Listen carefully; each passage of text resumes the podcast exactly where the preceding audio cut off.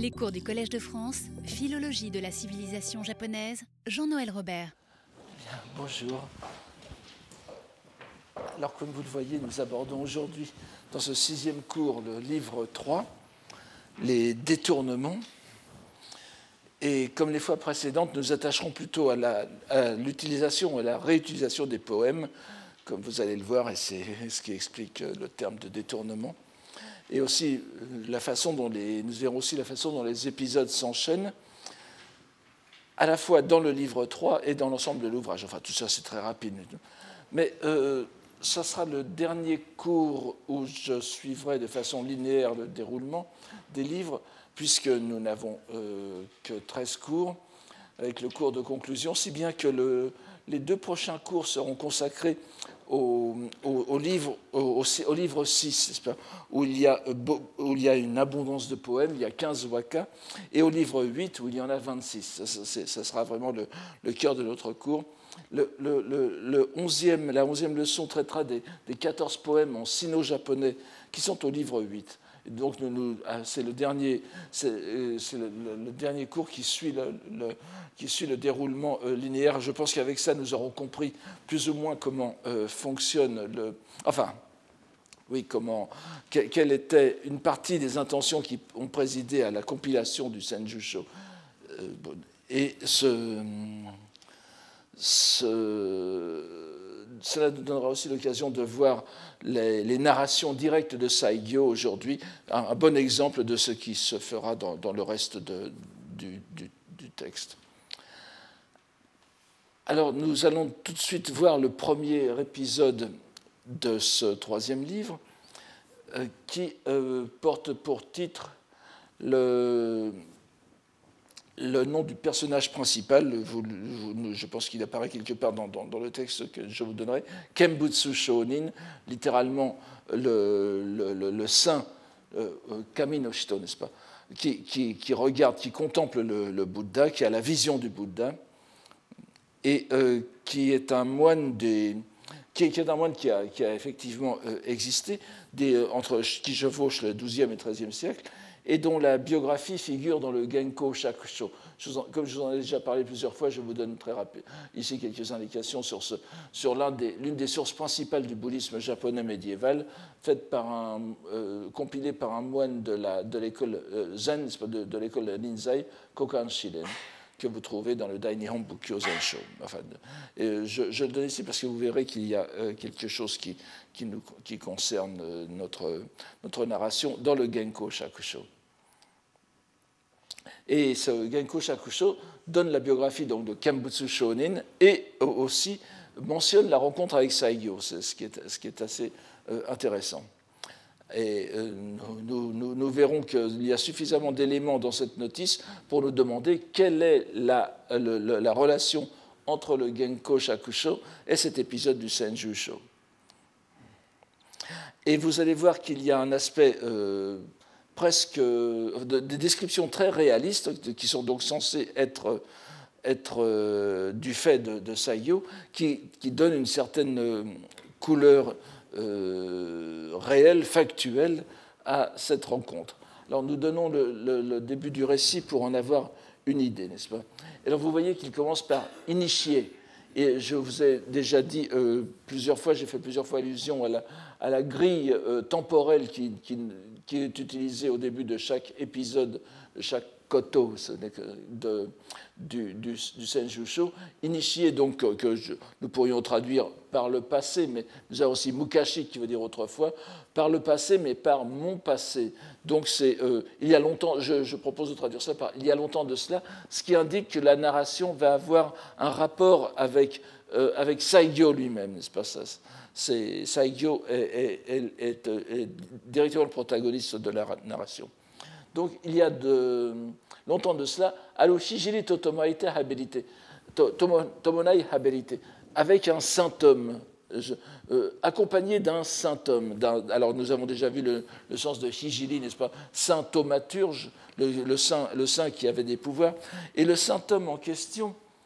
Euh, c'est euh, c'est une espèce d'ombre de, de, de, de, Saigyo dans, dans, le récit, c'est ce Saiju que vous avez ici, n'est-ce pas? Celui qui, qui demeure à, l'ouest, c'est-à-dire dans la terre pure d'Amida. Et euh, il est, et vous allez voir qu'il n'apparaît qu'au début et que dans la suite du texte, dans, la suite de cette narration, il n'a plus aucune importance. Et même vous allez voir que la, rencontre qui va se, dérouler implique quasiment qu'il n'y a personne d'autre que, Saigyo avec le, héros de l'épisode, avec Kembutsu Shonin. Mais voilà, donc alors ce Saiju, il il, il, est, c'est quelqu'un qui. Enfin, il y a un Saiju qui a existé. Nous avons quatre poèmes de lui dans le, le Senzaishu, n'est-ce pas? Mais à part ça, on connaît, on, connaît très peu. Il y a, a pas mal d'études à ce sujet, mais euh, comme, vous, comme, vous, le voyez, ça ne, euh, il n'y a pas de grande importance ici. Donc, en compagnie d'un saint homme, je m'étais porté. Alors, je, je le, le, vous voyez qu'il y a une, une, sorte de jeu de mots. Koshiji no katae koe haberiki. Je m'étais porté, j'avais dépassé euh, vers la direction de euh, Koshi, donc Kosu, n'est-ce pas, c'est-à-dire la, province. Vous voyez que c'est le, verbe Koedu, enfin en moderne Koedu et, Kosu est, de la même, est, de la même origine, donc il y a un jeu de mots, un rappel. Je, m'étais porté donc vers la direction de Koshi, c'est-à-dire le Hokuriku, le, nord-ouest du Japon. Et nous, trouvâmes un endroit singulièrement attrayant, pas? Kotoni Omoshiroku Oboeru euh, Tokoro Haberi, nous trouvâmes un endroit singulièrement attrayant dans la région de Inayatsu, dans la péninsule de Noto no Kuni, donc la péninsule de Noto qui est dans le, cette petite protubérance que nous avons, justement au, nord-ouest, au nord-ouest, n'est-ce pas? Parce que vous allez voir qu'il y a une, une, sorte de symétrie entre le nord-ouest et le nord-est. Donc nous trouvons un endroit singulièrement attrayant dans la région de Inayatsu, en la péninsule de Noto, Noto no Kuni, où montagnes et mers se rencontraient. C'est pas Majiwadite. Euh, donc, euh, loin de tout village, ce n'était que falaises escarpées et rochers abrupts. Un site avait singulièrement attiré mon attention. Vous voyez euh, que je dis mon attention, ça va être notre attention parce que Saiju n'est plus là, n'est-ce pas? Et tandis que j'avais suspendu ma marche pour l'admirer, j'aperçus sur une légère euh, élévation du, rivage, voyez, Kishi, Sonokoto Tonaku, Sobie à Galité. Une légère élévation du donc c'est très concret, où les arbres poussaient d'importance, une grotte remarquable. Iwaya no Medetaki, Miyumeri le méri, le suffixe méri, n'est-ce pas, qui est le suffixe de, l'évidentiel, n'est-ce pas Il le voit de, ses yeux. Pris de curiosité, je m'approchais en hâte. Un religieux était assis là, en méditation, sous-entendu, euh, mais, euh, voyez, euh, Yosoji Bakari no So Haberi, le fait d'être assis implique la méditation était assis là en méditation, un religieux d'une quarantaine d'années. Le moine était tourné vers le sud, face à la mer. Saigyo, qui a l'habitude des, euh, des méditants, nous donne son impression. Il semblait plongé en une méditation singulièrement sereine. Alors, euh, évidemment, je, vous donne le, texte, je ne l'ai pas dit, mais je vous le lis parce qu'il est, est important à cause d'un mot. Kotoni kokoro mo sumite Imaso Kadigeni euh, Haberiki. Donc, Kokoro no Sumu. Sumu, vous voyez que vous avez. D'ailleurs, il y a même le rappel de, Saiju. Il est avec Saiju, n'est-ce pas, qui s'écrit avec le caractère Sumu. Sumu veut dire demeurer, euh, mais aussi purifier et implique l'état de Kokoro no Sumu, c'est le cœur, la, la, pensée purifiée par la méditation et qui est donc tout à fait euh, tranquille, n'est-ce pas euh, apaisé. Et vous allez voir que ce sumu va, tout de suite jouer un, rôle, et non seulement dans ce, récit, mais dans celui qui va suivre. Donc la première, première impression de Saiyo, c'est ce kokoro na sumu. Il ajoute que le méditant était fort sobrement et légèrement vêtu, très peu vêtu, donc indice de la qualité de son ascèse. Mais nous devons donc, comme je vous l'ai dit, prendre avant tout au garde sumu, qui apparaît, au, verbe sumu qui apparaît ici et qui nous donne la clé de l'échange qui va s'en suivre. Saigyo se sent pris d'un attrait irrésistible, Natskashku Oboete, devant ce spectacle de méditation accomplie.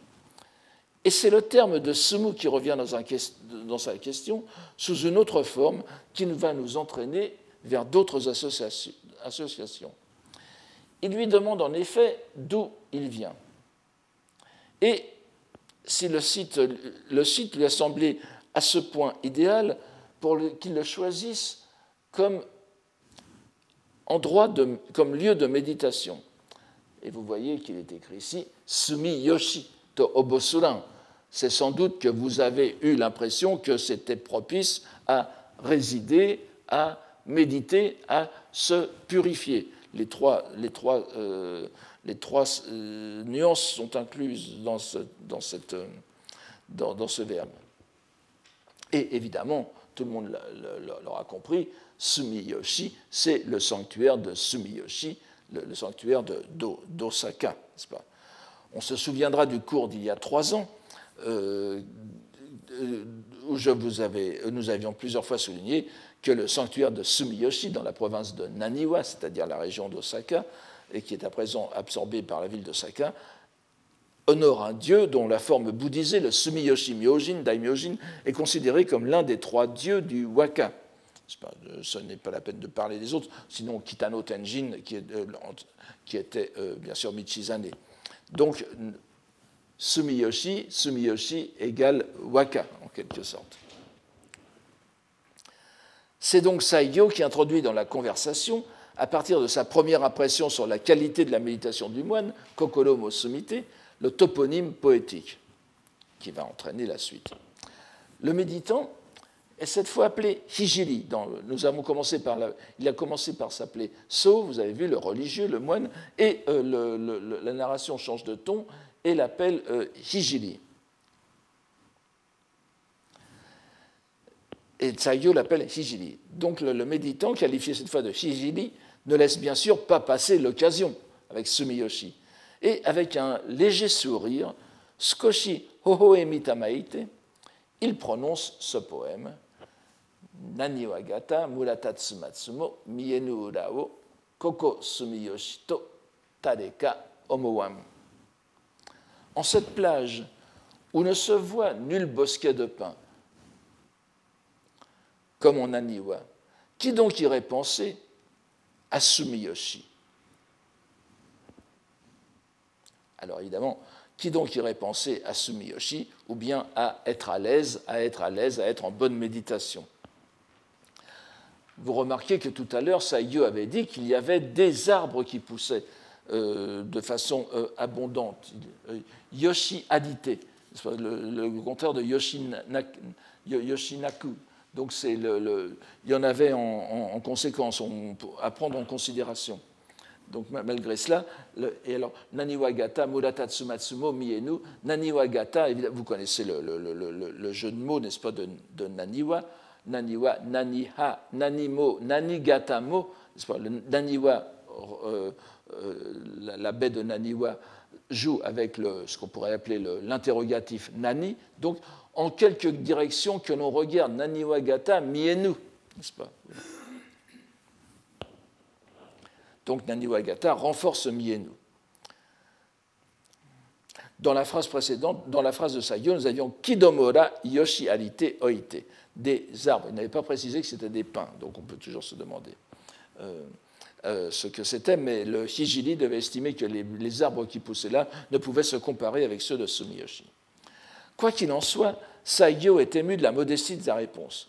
Ce n'est ni Sumiyoshi, ni une méditation sereine et purifiée.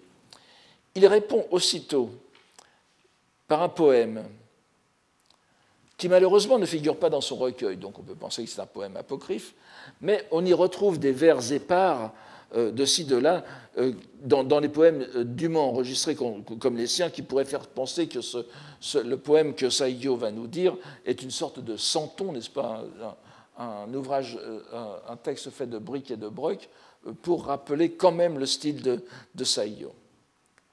Voici ce poème. Matsugane no kishiu tsunami ni arawarete koko sumiyoshi to.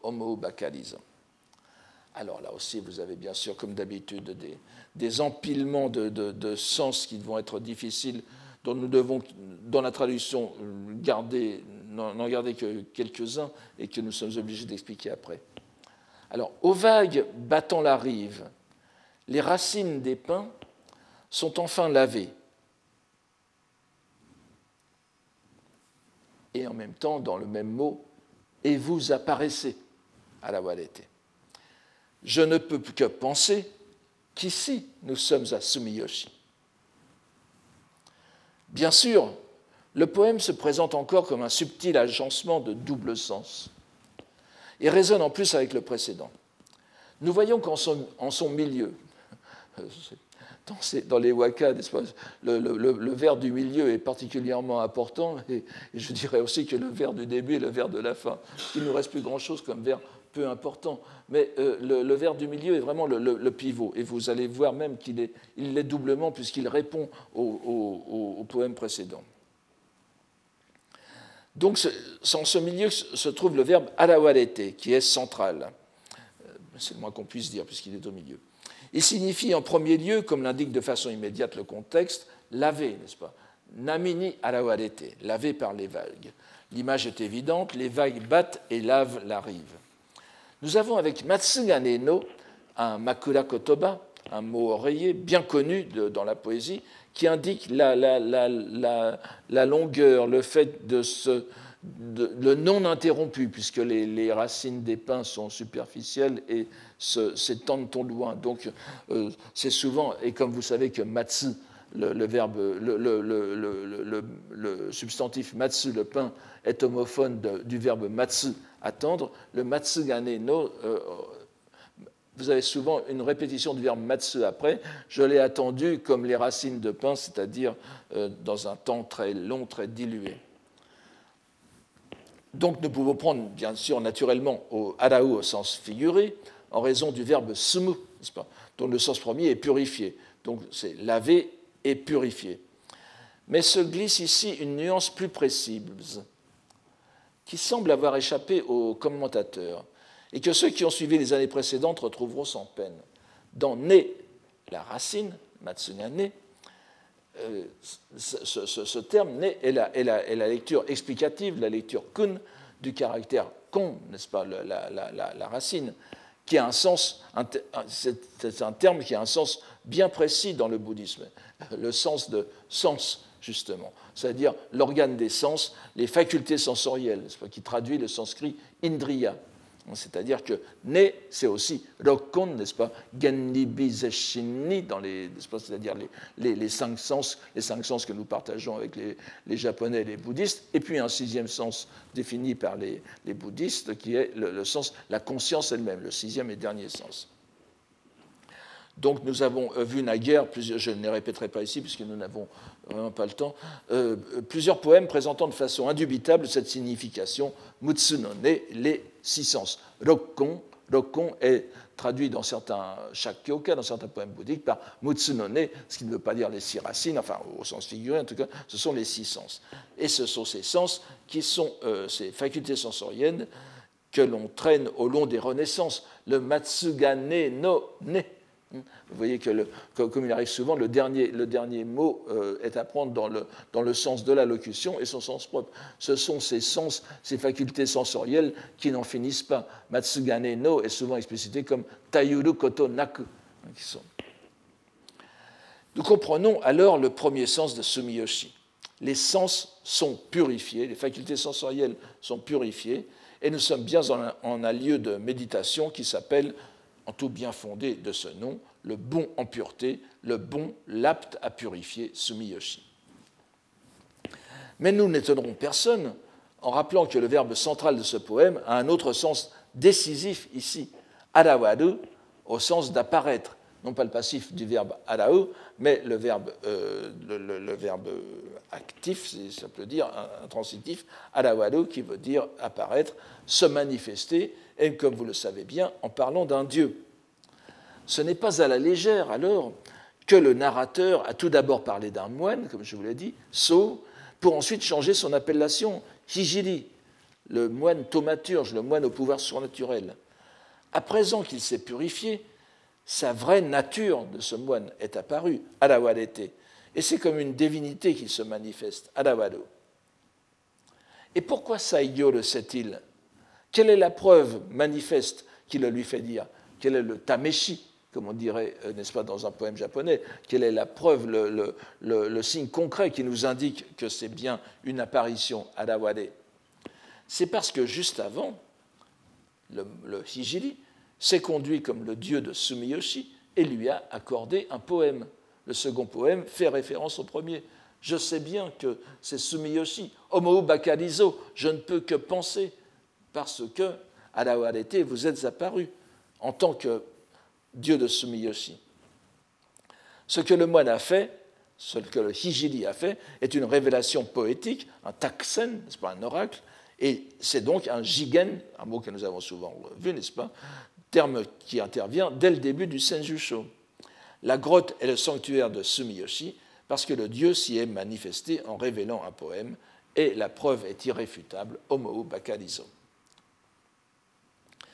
Qu'il faille bien comprendre le poème en ce sens hyperbolique, bien sûr, c'est tout à fait exagéré, qui semble d'ailleurs avoir échappé aux commentateurs, est confirmé par la réaction du récipiendaire.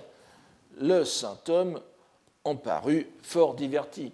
Kono hijirimo ito okashige ni imasokariki. Euh, je, vous, signale, malheureusement ce n'est pas systématique, alors euh, j'ai mis en katakana, comme ici, kono hijiri, des, euh, caractères syllabiques qui n'apparaissent pas dans, le texte que, j'utilise, mais que je mets pour la communauté de lecture. Alors c'est un principe que j'ai suivi plus ou moins, mais ne vous étonnez pas de voir apparaître ces katakana de temps en temps, c'est simplement pour ceux qui seraient habitués à, à un texte plus, plus délié. Donc, le saint homme en, est très euh, diverti. Cette réaction de connaisseur ne s'explique que s'il y a dans le poème un sens qui se distingue de ce que l'on entend d'ordinaire. En assimilant l'ermite au dieu de Sumiyoshi, Saigyo y va sans doute un peu fort, dira-t-on. Mais son poème est aussi un modèle de subtilité en ce qu'il répond au premier non seulement par le sens, mais aussi par sa structure. Car, si vous vous en euh, souvenez, le poème du Hijiri, le premier poème, avait pour vers central les mots plage où ne se voit, c'est pas? Mienu Uda. Mienu Uda. Or, le jeu de mots est fort courant de plage, c'est pas Uda, comme pris dans le sens de intérieur, le dedans, ce qui ne se voit pas.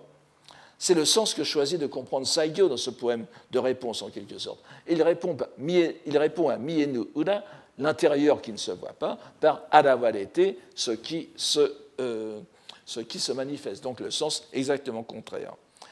Nous voyons ainsi en opération le sous-texte extraordinairement subtil qui caractérise l'utilisation l'utilisation non seulement des poèmes, mais aussi des simples mots dans le senjusho. C'est une caractéristique de, ce, de, de, ce, texte. Une opération qui est justifiée par la réputation même de Saigyo, le compilateur, le rédacteur peut tout se permettre, puisque le personnage principal est l'un des génies poétiques les plus absolus du Japon, Saiyo. Alors, on peut comprendre, après cet échange, que la glace soit rompue. Saiyo se hardit donc jusqu'à demander au méditant qui il est et s'il réside en permanence dans ces lieux, répétant le verbe sumu, au sens de résider cette fois. Le Hijiri répond qu'il est connu sous l'appellation de saint du saint qui attend la lune à. Euh, je n'ai pas mis ici, je suis désolé. À Matsushima.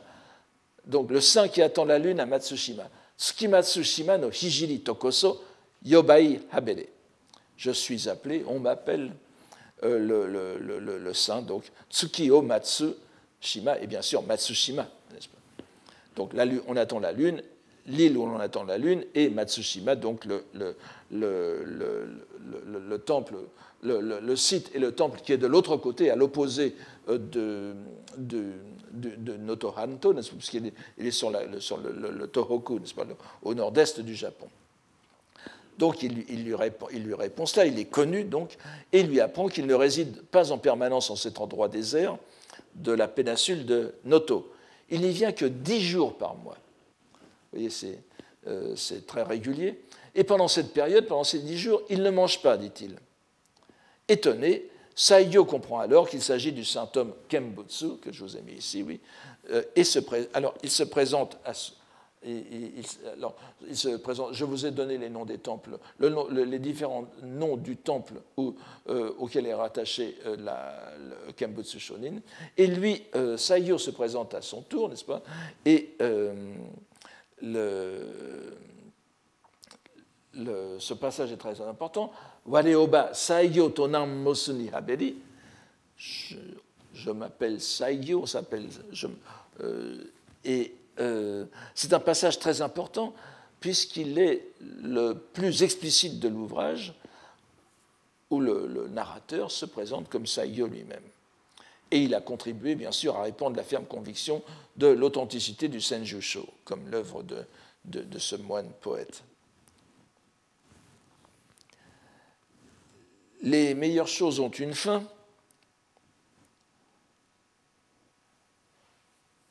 Et euh, comme nous dit Saïo lui-même, il n'avait nulle raison de s'attarder à cet endroit. Et en dépit de ses regrets, je vous, vous l'avez ici, il lui demanda des homon, kokoro, tomaru, kokoro todomaru homon, qu'il put garder en mémoire et finit par repartir en larmes. Homon, nous l'avons déjà vu plusieurs fois. C'est un, euh, un, un, mot très important dans le Senjusho, puisque ça désigne un extrait d'écriture, littéralement un texte dharmique, un texte de loi. C'est un extrait de sutra ou parfois de, grands textes, de grands traités que l'on euh, puisse euh, mettre au niveau des, sutras, que l'on garde en général, dans, que l'on garde sur soi. Et il n'est pas exclu que justement un recueil de. Le, terme de sho du Senju Sho désigne aussi un recueil de homon, n'est-ce pas? Un recueil de textes, de, euh, dharmiques. Et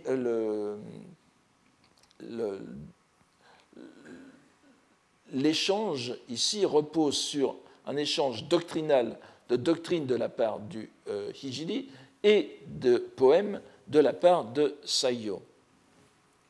C'est un détail important, c'est pour ça que, pour, voir la place du Senjusho dans, dans la, tradition littéraire. Il ajoute dans, la suite de la narration qu'il ne vit pas le saint homme Kembutsu lors de son départ, mais il fit un détour de quatre jours pour aller les retrouver au Matsushima-dera. Donc à Matsushima, il traverse, il traverse le, le, nord du Japon en quatre jours, n'est-ce pas? Et il séjourna euh, là-bas deux mois. C'était probablement évident euh, pour tous ici dès le début, mais Saigyo nous précise qu'effectivement, les dix premiers jours du mois, du mois où il séjourna à, et donc des deux mois où il séjourna à, au Matsushima-dera, le, euh, le, le, disparut comme par enchantement. Kakikeshi, pas, il a été gommé, Kakikeshi, Usetamai Nishi Niwa ce qui signifiait, qu'il était très probablement un auto. Or, nous savons dès le début, donc je pense que tout le monde a compris, n'est-ce pas? Nous savions dès le début que le séjour de l'ermite qui jeûnait en méditant était de dix jours à Noto. Si nous ajoutons qu'il fallait quatre jours pour l'aller et quatre jours pour le retour, cela fait huit jours. Donc l'ermite aurait dû s'absenter 18 jours de son temple mais il ne reste que dix jours. Cela ne peut signifier qu'une chose, c'est qu'il a traversé le pays d'est en ouest par des moyens surnaturels. C'est vraiment un sigili. Passons sur la fin de l'épisode, dans lequel Saigyo compare son désir de solitude à celui de l'ermite et montre combien il comprend qu'il choisisse de passer le tiers de chaque mois en dehors de la vie communautaire. C'est un, un leitmotiv de ce, livre. Passons aussi sur les traces littéraires de Kembutsu, Shonin, dûment relevées par les commentateurs. Et relevons un fait curieux qui ne semble pas avoir fait l'objet de la sagacité des savants. La notice du Genko Shakusho, donc le recueil de biographie de, de, de, Kokan pas?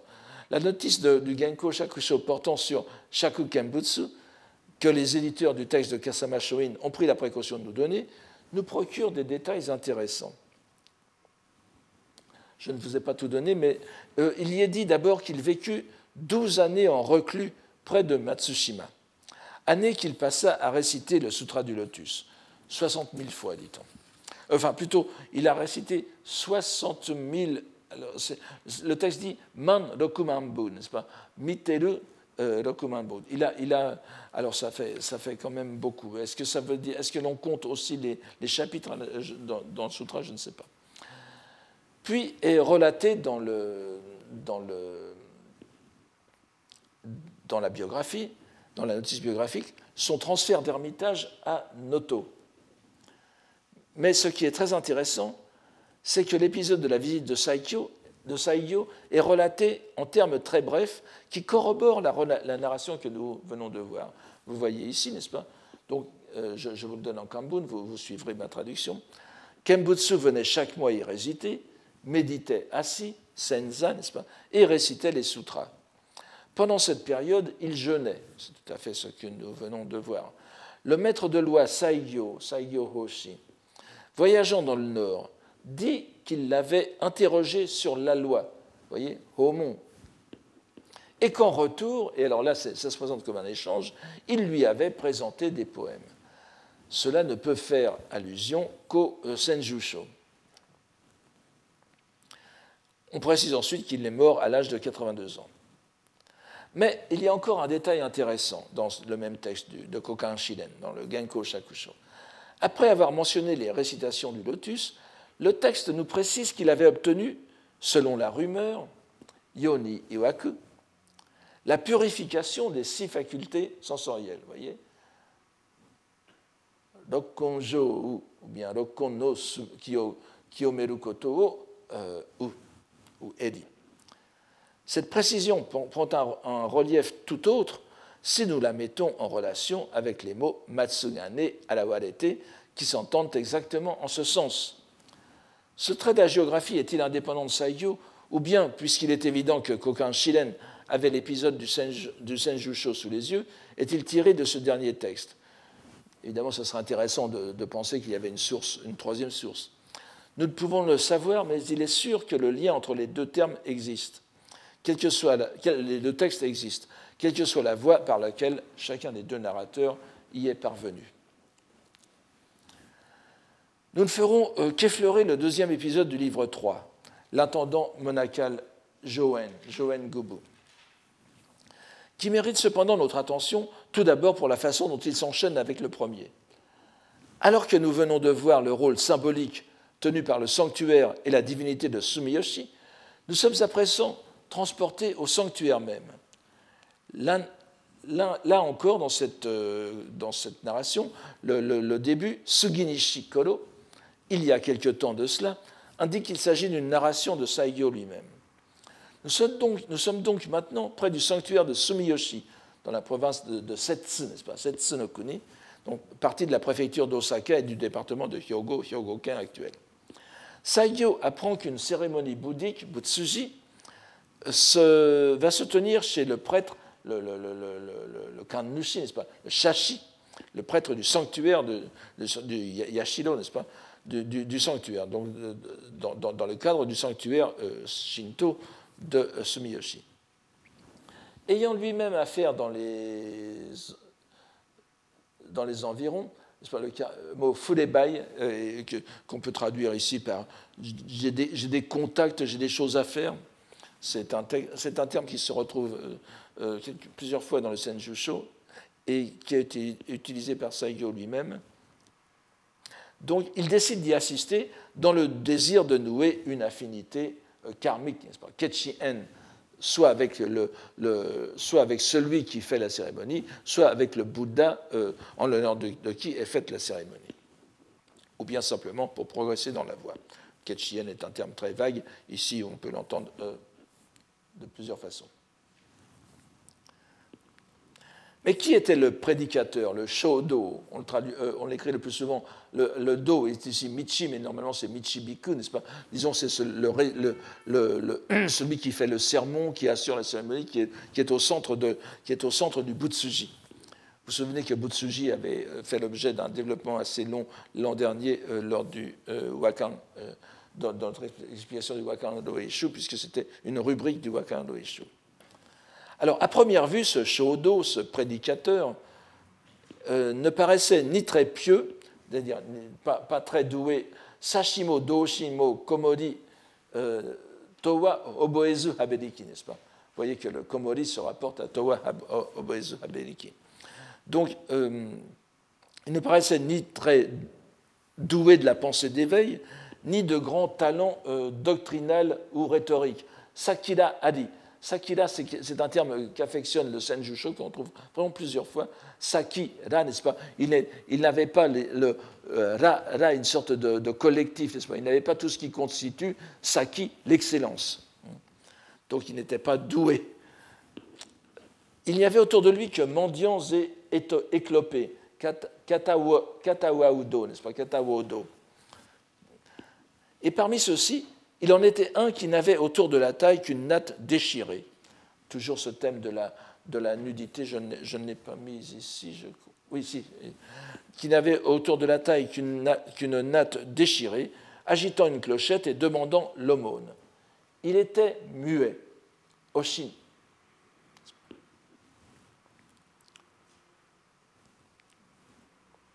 Il était donc muet. Chacun pourra apprécier l'ironie de cet enchaînement. Après l'échange poétique, placé sous la révélation de la divinité de Sumiyoshi dans le nord lointain, nous sommes à Sumiyoshi même, le haut lieu de la poésie. Mais cette fois, le protagoniste est muet. Et ce n'est pas tout. Ce mendiant a un nom. Ce n'est nul autre que l'intendant monacal. Euh, je traduis, alors voyons, je, pense que le mot apparaît quelque part.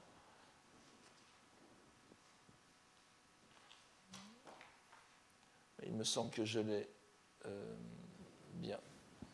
Je, ne l'ai pas donné. C'est Gubu, n'est-ce pas? Le, euh, le, le, goût de, le, goût de Sonaeru et Bu de Tatematsuru. Donc c'est un, un, terme bien connu qui indique, on l'appelle Gubu ou Naigubu, c'est, disons, le délégué euh, monacal qui assure les cérémonies officielles dans le palais ou dans la demeure, dans la demeure d'un grand noble, n'est-ce pas? Et ce Joen qui s'écrit avec Shizuka et euh, Madoka, euh, qui était à l'évidence un moine euh, de haut rang du mont Hiei, bien que l'on ne trouve pas de personnages qui lui correspondent parmi les contemporains exacts de Saiyo. Le narrateur n'en croyait pas ses yeux, mais il n'y avait pas moyen de se tromper, c'était bien lui, voyez. Ah, oh, excusez-moi, Higame Ka Tomideba, n'est-ce pas? C'est pas, pas Mekato. Higame, le caractère higa, Higame, n'est-ce pas? Avec Nimben, euh, c'est-à-dire donc euh, une mauvaise vision, euh, une, fausse vision. Donc je, me demandais si mes yeux me, trompaient. Je suis désolé, il y a quelques caractères qui ont échappé. Donc le, narrateur n'en croyait pas ses yeux, mais il n'y avait pas moyen de se tromper, c'était bien lui, Sadamete Solenado. Désemparé, le pseudo-saïyo, enfin le narrateur, donc plein de tristesse, fend la foule au kunoshito euh, waketsutsu, n'est-ce pas? Ah, gubu, vous voyez gubu ici, c'est la deuxième ligne. Gubu, n'est-ce pas? Vous, l'avez ici. Donc, euh, et pour rejoindre l'intendant, lequel, l'apercevant, reste calme et sort par le portail, le, monde, le cadeau, n'est-ce pas, du, sanctuaire, pour se diriger vers, un endroit plus tranquille, Shizuka Tokoro ni Sans doute pour pouvoir parler justement tranquillement, sans être entendu de personne, puisqu'il est muet, ne l'oublions pas. Le narrateur va donc à sa suite, Shirizama Nitsuki, Tsukite. Et c'est en un rappel de l'épisode précédent où nous avions vu le rôle des racines de pin, justement précisément sur des racines de pin, dit le texte, Shitomonaki Matsunoneni, sur des racines de pin ou à la racine d'un pin, sous un pin où il n'y avait personne, que les, deux compagnons peuvent parler. On appréciera la vivacité de l'épisode, de l'action et des descriptions qui sont vraiment dignes d'un roman picaresque espagnol. Et c'est dommage que nous ne puissions voir que des nouvelles. Toujours est-il que c'est au pied du pain que Joen révèle à Saigyo, après avoir recouvré la parole, donc, que la vie au Mont Hiei lui avait tant pesé qu'il avait choisi une vie d'errance. C'est ce que nous avons euh, ici, n'est-ce pas? Sasurae idetarishi odoni. Ou Sasurae, n'est-ce pas? Il a choisi une vie euh, d'errance. Mais plus tard, son esprit d'éveil, dit-il, son doshin, et euh, nous n'avons pas le temps, j'espère que nous y reviendrons un jour, nous reviendrons ici sur les nuances de doshin, qui sont très, très importantes, qui semblent indiquer quelque chose de différent de ce qu'il a mené au, monastère, n'est-ce pas? C'est pratiquement le déclic qui euh, le mène dans la vie de vagabond euh, religieux. Mais son esprit d'éveil, donc, s'était quelque peu refroidi, ça m'était et il eût voulu s'en retourner à son monastère. Mais l'angoisse de faire l'objet de rumeurs, de rumeurs, de moqueries que l'on peut imaginer l'en avait empêché. Voilà pourquoi il était dans euh, l'état actuel Kakarumi Tokoso euh. Mais notre. Alors c'est là qu'il y a une sorte de retournement bizarre pour le lecteur. Notre religion, notre religieux muet devient euh, fort loquace en changeant de sujet. Qu'advient-il, demande-t-il, de son père, l'honorable ministre Omiya no Taishokoku, dont nous aurons tout à l'heure l'identité enfin, on, le sait déjà à l'époque, puisque ce Omiya no Taishokoku désigne quelqu'un. Pour en savoir davantage à ce sujet, il donne rendez-vous le soir même au narrateur, car, avoue-t-il, je voudrais avoir des nouvelles de la cour. Miya no Kotomo Kika Mahoshiku Aberuni. Pour un, solitaire. Et c'est sur un insistant canalase, ne manquez pas de venir, qu'ils se séparent. Mais comme on pouvait s'y attendre, les choses ne se passent pas aussi simplement. Le narrateur attend avec la plus grande impatience la tombée de la nuit. Yamanoha ni Hodon Mo Osoku Oboete, il m'a semblé, semblé, que le coucher du soleil arrivait tardivement. Et euh, lorsqu'elle survient, Kururuya Osoki, et donc euh, ce, coucher du soleil que j'ai trouvé tard, n'est-ce pas? Euh, Il insiste bien là-dessus. Donc, lorsqu'elle survient, il se rend à l'endroit convenu, mais il ne voit personne. Tout en songeant que rien n'est pire que les faux espoirs, Kanashisawa Sorada no Soto Omoi Haberishio. Donc, il se dit qu'on ne sait jamais, et il reste assis toute la nuit à l'attendre. Iakashi Nuredo. Mais en vain, avant de renoncer. Au petit matin, il va se renseigner au village, mais personne n'a vu le moine, il n'est pas apparu. La conclusion que tire le narrateur de cet épisode est dans la ligne des histoires précédentes. À première vue, n'est-ce pas, le, lecteur, le lecteur naïf que, les lecteurs naïfs que nous sommes ont une, idée différente, mais ce qu'en tire euh, Saigyo est, est, autre chose. Il nous précise tout d'abord que Joen était le fils d'un grand de la cour Pardon. donc, euh, Fujiwara no Koremichi, bon, vous regarderez, donc, qui fut Premier ministre en 1160 et qui entra en religion en, en, 1165 pour mourir la même année, ce qui n'est pas étonnant, souvent lorsque les gens tombaient très malades, ils entraient en religion. Ces précisions nous servent peu car les commentateurs nous révèlent que l'on n'arrive pas à faire correspondre les données sur les, deux personnages, jo Joen Kubu que nous connaissons et Koremichi, enfin Joen que nous connaissons et Koremichi mais nous, on comprend que cela n'a que peu d'importance pour notre narration. Ce qui importe, c'est la conclusion que tire le narrateur. Il nous rapporte que l'on disait à son sujet, au sujet de Joen, que dès son enfance, il désirait fuir le monde et qu'il recherchait toujours l'endroit propice à cet effet. il était finalement parvenu à ses fins et avait complètement renoncé au monde, ce qui est le leitmotiv de ce recueil. Éminemment honorable, certes, Taotoku Haberi, et euh, cette conduite éminemment honorable que Saiyo met à, l'aune de la sienne propre lui fait admirer l'extraordinaire moyen qu'a choisi Joen de se faire passer pour muet, tant le monde de se faire passer pour muet, tant le monde qu'il avait choisi d'abandonner lui semblait encore insupportable. Nous voyons comment dans cet épisode qui prend le contre-pied du précédent, la révélation se fait de façon complètement négative. Car si nous suivons en toute innocence la narration jusqu'au rendez-vous manqué au pied du pain, l'impression que nous retirons du renoncement au monde de l'intendant monacal est pour le moins sceptique. Pseudo-mendiant, pseudo-muet, pseudo-infirme, dont la seule préoccupation, en voyant son ancien confrère, est d'avoir des nouvelles de la cour. S'il était revenu le soir, nous aurions vu se confirmer tous les soupçons légitimes que l'on pouvait avoir à son encontre. Mais, et c'est là que se produit la révélation, il ne vient pas.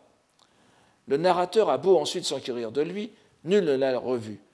Et nous comprenons ainsi qu'en choisissant de sortir du silence de sa méditation intérieure pour relater au narrateur un faux état d'esprit, il n'a en réalité nulle intention de retourner au mont Hiei, pas plus qu'il ne veut avoir des nouvelles de la cour.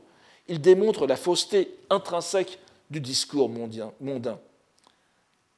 Saiyo ne s'y trompe pas. Il a compris la leçon du mutisme et de la disparition en contrepoint aux fausses interrogations mondaines.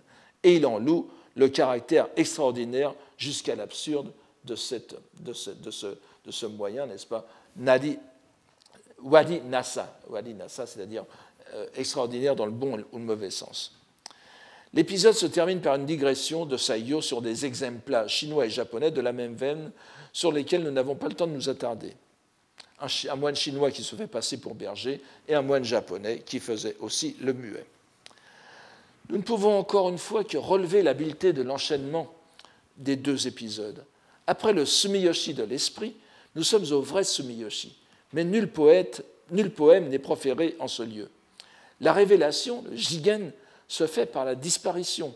L'oracle du Dieu, le taksem poétique auquel nous sommes habitués, est remplacé ici par un silence mutique, qui n'est brisé que pour désorienter et tromper le lecteur crédule. Fort heureusement, le commentaire de Saiyo nous remet sur le droit chemin. Remarquons cependant que ce n'est que grâce à ce seul commentaire que nous n'interprétons pas la description de Joeng Gubu comme une caricature. Est-ce l'évocation de la foule des mendiants et des infirmes à Sumiyoshi qui est alors à l'origine de l'association d'idées par lequel le, rédacteur est parvenu à cette troisième histoire. Toujours est-il qu'elle nous emmène dans un milieu qui entretient des liens particuliers, quoique paradoxaux, avec le bouddhisme, le monde des courtisanes. Oui, ça c'était la phrase où vous avez à la fin le wari nasayo, n'est-ce pas? Oshinomane o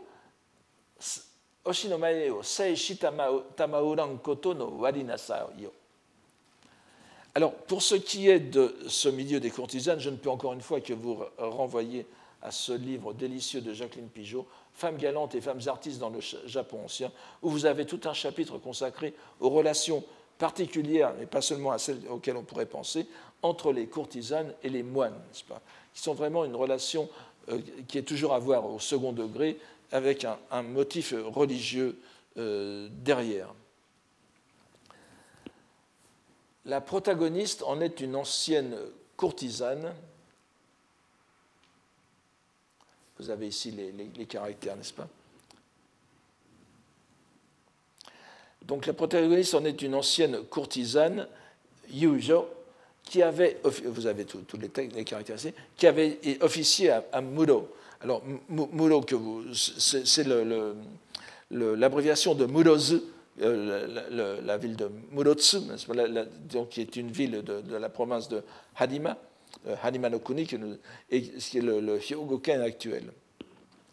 Euh, c'était un port, un, port donc de la mer intérieure, du Japon, et qui était un port actif commerçant qui avait donné naissance, comme cela arrive souvent avec les ports, n'est-ce pas, un quartier de plaisir florissant. Et donc, cette, alors là aussi, dans la narration, il y a toujours ce petit décalage entre le début, le, développement et la, fin qui rappelle le début. Donc, dès le début, il est dit que cette femme avait, cette yujo, cette courtisane, avait iori o musubite okonau ama habedu. C'était donc une, une nonne, n'est-ce pas, qui avait euh, euh, bâti son ermitage à Takenooka, dans, la région, au, lieu de dit euh, Takeno, Takenooka, qui n'est pas très loin de euh, Murozu. Et on vous indique après, Moto wa Muro no yujo nite haberi nga donc, euh, elle, avait fait, elle, était, elle était ermite, donc ama, n'oubliez pas le mot ama est important ici. Or, nous dit l'histoire, du temps qu'elle était courtisane à Muro, elle avait belle allure, pas? Mime-sama Nadomo Ashikaraza Rikeru Niya, et sans doute pour cela, elle, était fort distinguée, et c'est sans doute pour cela qu'il s'était attiré les faveurs d'un illustre personnage que nous avons ici nommé, n'est-ce pas, Daigo no Chunagon. Alors, on peut, on peut, le lire Akimoto ou Kenki. Euh, Akimoto, euh, nous verrons tout à l'heure que son, nom apparaît dans d'autres textes, euh, et on, le lit à la chinoise Kenki au lieu de Akimoto. Donc, ce, conseiller médian de la famille Minamoto et Daigo Genji, n'est-ce pas l'une des branches de la famille euh, Minamoto, donc euh, l'avait s'était intéressé à elle, ce qui lui avait valu de euh, monter à la capitale et de résider auprès de lui. Mais au bout d'un an, le courtisan, alors euh, il est mort en 1074, mais dès 1036, il était entré en religion, cet Akimoto. Alors, on peut penser, enfin, nous espérons que c'était avant 1036, mais vous verrez que euh, son, parcours religieux compte aussi dans, l'histoire. Donc, euh, au bout d'un an, il Shitotose no Hodo, il s'était lassé d'elle et elle était revenue à Muro mais elle, elle avait renoncé à son état précédent. Matamo yujo no furumai nado shihaberazari keru tokaya. Elle était rentrée à Muro, mais plus comme courtisane de toute façon. Or, un jour, vint à passer près du rivage où elle demeurait un bateau qui se retournait de province, Saikoku, je ne sais pas si. Oui, ce n'est pas donc Saikoku Nishinokuni, qui désigne aussi peut-être ici simplement l'île de Shikoku, n'est-ce pas? Vers la capitale, et à bord duquel se trouvaient des gens de la maison de Akimoto, du conseiller médian. Elle le sait parce qu'il y a certainement des monts euh, sur le, le, qui, qui, ornent le bateau et sur les habits des gens.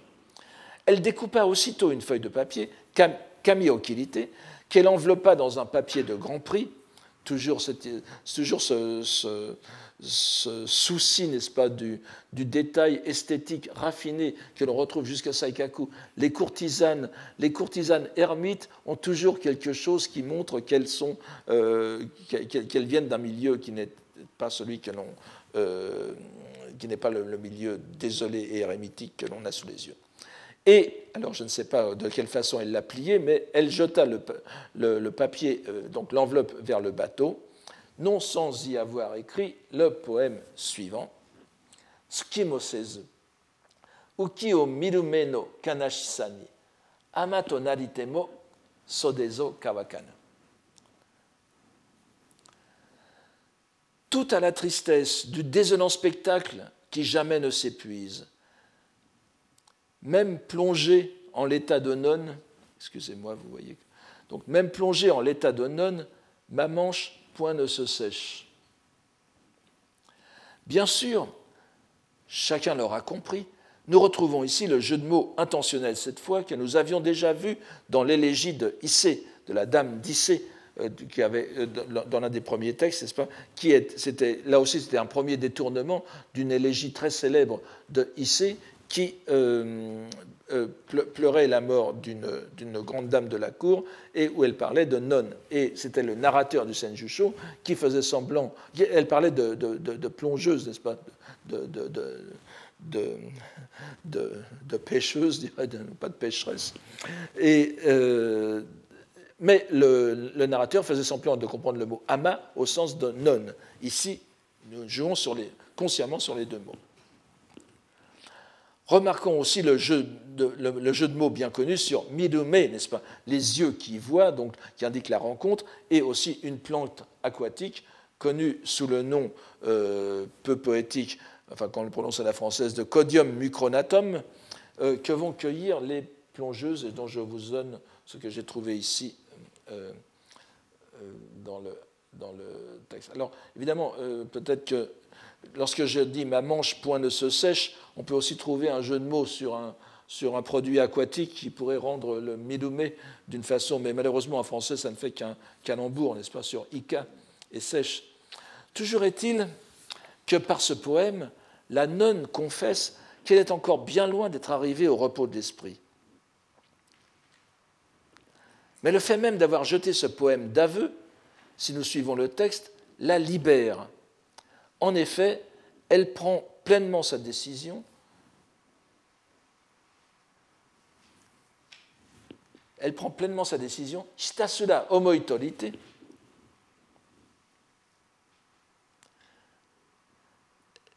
et, se confectionne tant bien que mal une cabane et parvient à purifier sa pensée. On voyait encore Omoi sumashite haberi keru nadi. Voyez encore le sumu qui continue, donc qui est vraiment dans, la, dans, la, suite des, premières narrations. Le sumiyoshi imprègne toute l'histoire. le conseiller médian, quant à lui, à qui, bien sûr le poème est apporté, lorsqu'on lui fait parvenir, pleura à chaudes larmes. Ame shizuku to naki kogade tamaikeru nado. Cela se passait bien avant Saigyo. Il est dit d'ailleurs Mukashi. Mais le, rapport avec, euh, avec Saigyo, c'est que lui se rendit sur l'emplacement de l'ermitage. La nonne y avait assuré sa bonne renaissance et l'endroit avait euh, par la suite attiré les fidèles. Et Saigyo admire qu'une simple femme Kanawanu onna no kokoronite, ait eu la volonté de vivre ainsi à l'écart, et se demande même naïvement comment elle se débrouillait pour sa nourriture.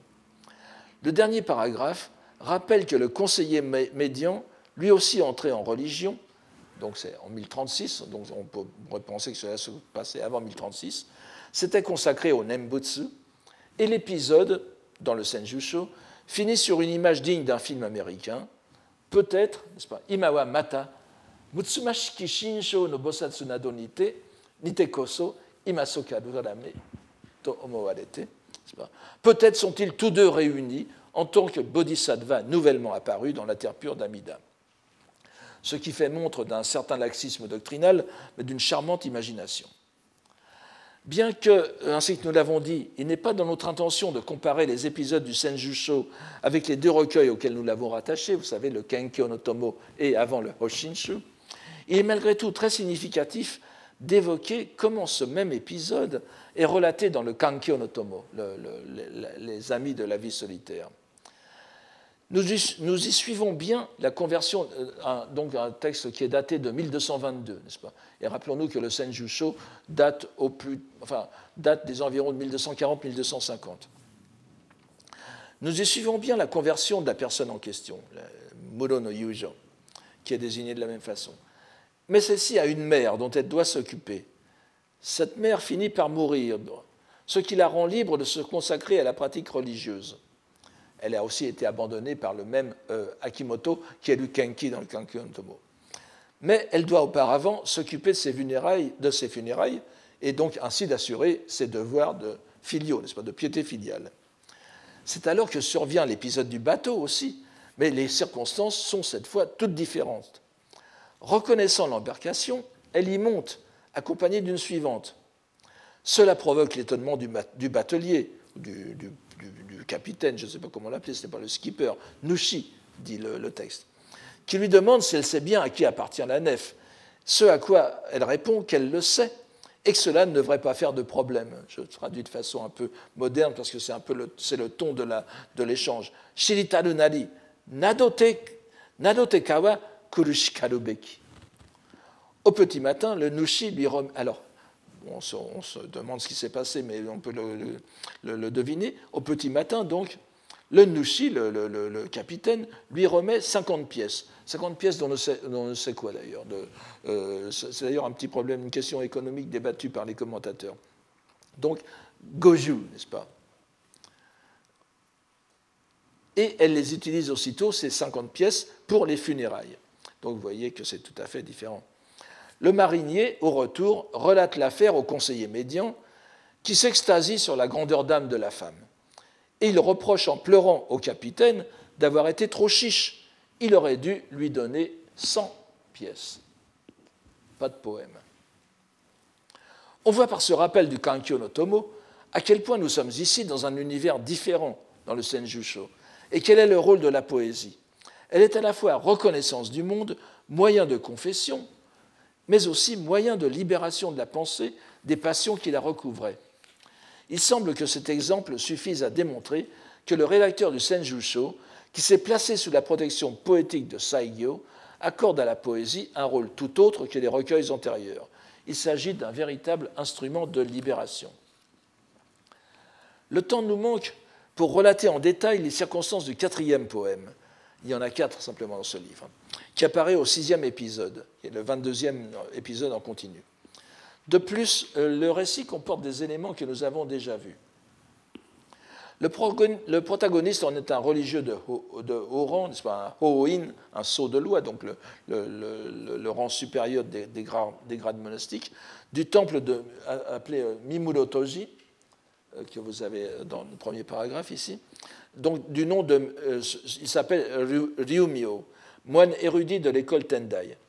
Alors qu'il se trouvait à Akashi, en Hadima, encore nous ne sommes pas très loin, n'est-ce pas, de la région de Kobe, il aperçut un religieux errant, hagard, mendiant sa nourriture entièrement nue, Aka Hadakanite. C'est une situation que nous connaissons bien, n'est-ce pas Nous l'avions vu dès le premier épisode. Il était entouré de toutes parts d'une nuée de curieux qui se moquaient de lui. Et quelle n'est pas sa surprise et d'ailleurs elle, est décrite presque dans les mêmes termes que tout à l'heure, avec Higame, n'est-ce pas? Higameka Tomoi, de reconnaître un illustre moine du nom de Honichi, c'est au deuxième, au deuxième paragraphe ici, du grand monastère du Kiyomizudera de Kyoto. Le Kiyomizudera, donc, qui est célèbre pour, euh, euh, qui est un, monastère du Hososhu et qui transmet aussi des doctrines euh, ésotériques. C'est un monastère savant, de savant, vraiment, un, gakumonji, je pourrais euh, dire. Donc Ryumio est désemparé et s'approche de lui afin de lui demander ce qui s'est passé. Mais le saint homme, qu'on appelle cette fois Shonin, n'est-ce pas, Sho écrit avec Hijiri, lui rétorque en souriant Ho emite. Je suis réellement frappé de démence. Makotoni, Mononi, Kuroi Haberu Nari et il s'enfuit en courant. Il disparut dans un bosquet et il fut impossible de le retrouver. Ryumio fit une brève enquête, mais les gens de l'endroit ne savaient rien de lui. Ils lui indiquèrent seulement que le religieux était arrivé une vingtaine de jours auparavant. S'ensuit une longue digression de Saigyo sur le religieux et l'aspect éclairé de sa folie, qu'il interprète comme un moyen de détourner de soi le regard du monde. Voyez, c'est un hoben, ce n'est pas une folie, ce n'est pas senti comme une folie religieuse, c'est un, c'est un moyen de s'écarter des gens. Survient ici comme une conclusion la citation d'un poème qui est encore une fois un détournement. Le texte nous, dit lui-même qu'il se trouve dans le Shuishu, donc un recueil de, alors il y a, il y a, il y a, bon, je, je, prends ici euh, cette attribution au Shuishu, donc un recueil qui date des du, début, du tout début du XIe siècle, n'est-ce pas, entre 1005 et 1011. C'est le troisième recueil impérial mais qu'il est attribué à un moine, un autre moine, du nom de Ensho Shoin. En Madoka, n'est-ce pas, et Matsu euh, Sho, le, pain. Mais euh, le narrateur corrige le rédacteur du Shuishu et dit ce n'est pas Ensho, c'est Honichi. et ça lui permet de euh, détourner le poème. Alors, ce, poème est anodin d'apparence. Il, est aussi cité dans le Hoshinshu, euh, dans, euh, et dans la traduction de Jacqueline Pigeot, donc c'est page 264. Je modifie très légèrement la traduction pour l'adapter au contexte ici, n'est-ce pas? Alors voici ce poème. Akenu nari, kamo no kawara ni chidori naku, kyo mo hakanaku, kuremu tozo suru. Akenu nari, le jour vient de se lever. Sur la grève de la Kamo, le pluvier se met à crier. Chidori naku. Akenu nari chidori naku. Le pluvier se met à crier. Le jour du. Excusez-moi, j'ai fait une miniardise, mais je, ne voulais pas que les vers soient trop longs. Le jour d'huile, encore si périssable, ira à son terme. Curieusement, le Senjusho, donc notre texte, nous présente ce poème comme une forme de préscience. Et ce, qui est, ce que je donne ici. Dès le point du jour, le jour est destiné à tomber en vain. C'est ce qu'il sait à l'avance par sa méditation. L'ermite fou, n'est-ce pas? L'ermite fou sait que chaque jour est destiné à être hakanai, n'est-ce pas? Hakanaku. Donc, il n'y a pas de raison d'y attacher d'importance. Alors que le Hoshinshu ne présente ce poème que comme le premier de trois poèmes qui règlent la journée de Honichi, donc ce sont des poèmes programmatif, n'est-ce pas? Le matin, je fais ci, le midi, je fais cela, le soir, je fais cela. Et d'ailleurs, dans, dans, le Hoshinshu, la pratique de, Honichi est décrite comme la récitation des poèmes.